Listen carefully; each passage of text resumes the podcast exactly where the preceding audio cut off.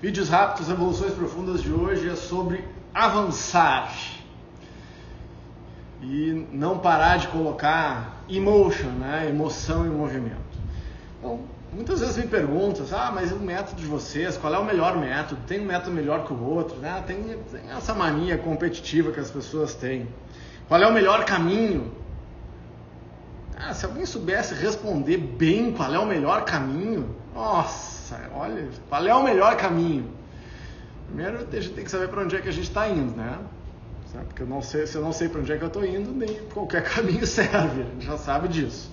Mas qual é o melhor caminho de desenvolvimento pessoal? Qual é o melhor caminho para expandir a consciência? Qual é o melhor caminho para uma vida feliz e realizada? O melhor caminho é aquele no qual você, ou para o qual, com o qual você estiver mais comprometido. Esse é o melhor caminho. Ah, qual é o melhor relacionamento? Qual é a melhor religião? Qual é a melhor filosofia? É aquele com, é com o qual você estiver mais comprometido, você estiver mais conectado emocionalmente, você estiver assumindo o compromisso de seguir isso, isso. E o melhor caminho é, é o caminho que você escolheu, é o seu caminho. Se vai dar certo, se vai dar errado, isso é outra coisa. É outra coisa. Porque nessa caminhada, o que acontece? A gente já sabe, então, o melhor caminho para você é aquele com o qual você estiver comprometido. Uma vez achando o caminho, achando esse caminho, a ideia é que a gente mergulhe no caminho. Porque hoje, nessa era de tempo real, hiperconectada, o que, que a gente acaba fazendo? A gente acaba seguindo vários caminhos. Eu ando um pouquinho. Imagina, eu quero, eu quero ir para Caxias. Daí eu pego uma estrada. Daí não gostei, daí eu volto. Daí eu pego outra. Não gostei, daí eu volto, daí eu pego outra. Então, por mais que eu pegue o caminho mais longo para ir, se eu seguir nesse caminho, eu vou chegar. Agora, se eu ficar trocando de caminho, indo e voltando, né, pegando esse, desistindo, indo, volto, vou, volto, ah, mas não é esse, não gostei, eu não vou chegar a lugar nenhum. A dúvida quanto, quanto ao caminho é uma das coisas mais nefastas. Porque, porque se eu pegar um caminho e esse caminho não der certo, eu cheguei ao final e não era aqui que eu quero, aí eu já sei, eu elimino aquele, aquele já não é mais. E aí me dá a oportunidade de seguir por outra caminhada, de outra forma, com a certeza de que aquele não era o meu. E aí eu tiro essa dúvida, eu tiro esse, essa ah, mas o outro podia ter sido melhor. Não, não podia, porque esse eu percorri e sei que não é aquele. É um comprometimento com, com a caminhada, o comprometimento com o relacionamento, o, comprometimento com o trabalho, por exemplo, de mentoria que você escolheu.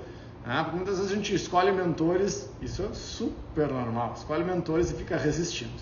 eu escolhi, eu escolhi uma pessoa para me orientar, e em vez de seguir orientação, eu fico botando resistência. Aqui, né, olhando para os meus alunos, vejo que isso nunca acontece. Ah, só que não, né? Tudo bem. e é normal a resistência. Ah, a questão é a gente ter sensibilidade para entender que é, quanto mais resistência eu coloco sobre a dor, por exemplo, mais mais sofrimento eu gero. Então, se você escolher um caminho, siga esse caminho, até para dar errado.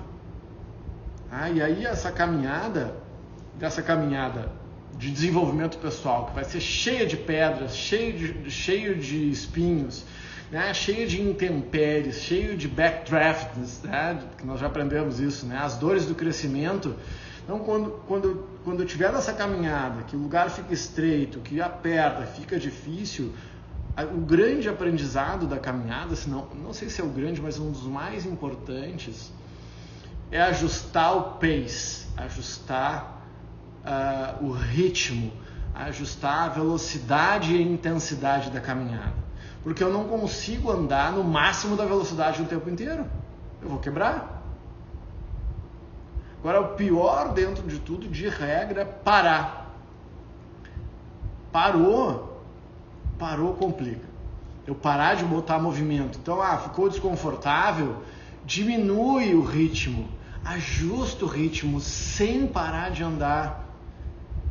Ah, tenho aí fisioterapeutas e pessoas ligadas à saúde que trabalham com isso, é, de regra na, na, na filosofia oriental, dificilmente a gente para.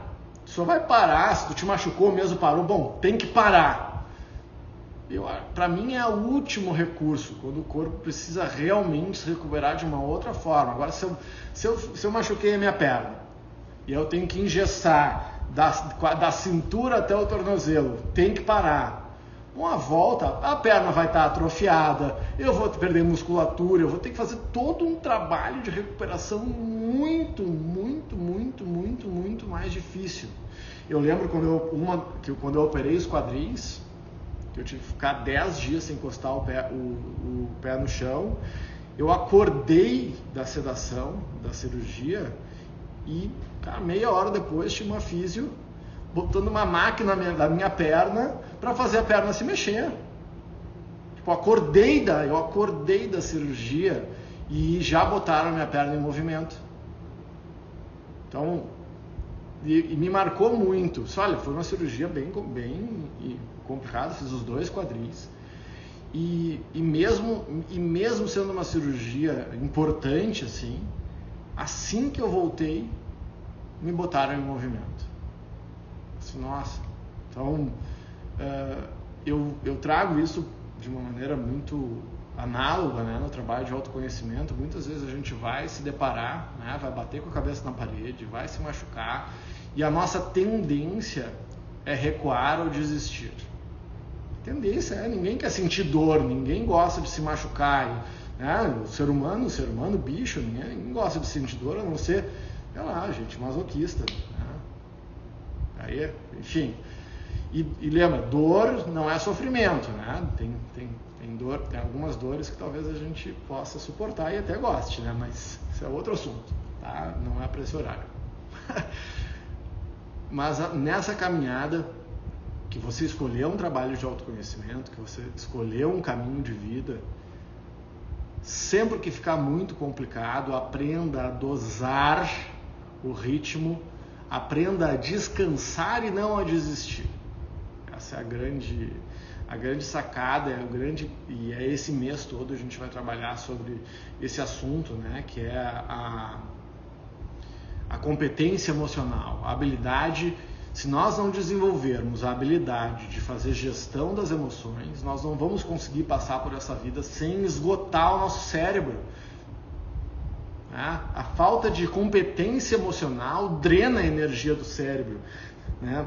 A gente a gente fica lá sempre com aquelas dúvidas, sempre com medo. E aí, quando eu me deparo com, uma, com um obstáculo, é como se a minha energia fosse drenada. E aí eu preciso ter a capacidade, a sensibilidade de seguir em frente sem desistir. E isso passa por conseguir administrar o emocional de uma maneira mais adequada. Tá? A competência emocional, na minha humilde opinião, é o elo perdido de uma vida plena. Ter e desenvolver competência emocional é o elo da corrente que vai fazer com que nós consigamos ter uma vida plena, mais feliz administrar o emocional. Ainda mais nessas épocas em que nós que tá tudo tudo tá estranho, né? Que a gente está vivendo coisas que nunca se viveu, pelo menos nessa nossa nessa nossa vida, né? Historicamente já houveram pragas, pestes, gafanhotos, uh, pragas bíblicas complicadas que, que nós sabemos que nossos ancestrais viveram, mas nós não tínhamos passado por isso. O último grande trauma da humanidade foi a Segunda Guerra Mundial, que nós não passamos por isso. Nós que somos, de regra, nós que estamos aqui conversando, não tivemos esse trauma, tivemos outros. Mas agora nós estamos vivendo um bem grande, nós vamos precisar deixar o corpo, né? costas fortes, pernas resistentes, coluna flexível para manter o coração aberto. Bom, beijo no coração e aí quem está na aula, seguimos, quem não está, até breve.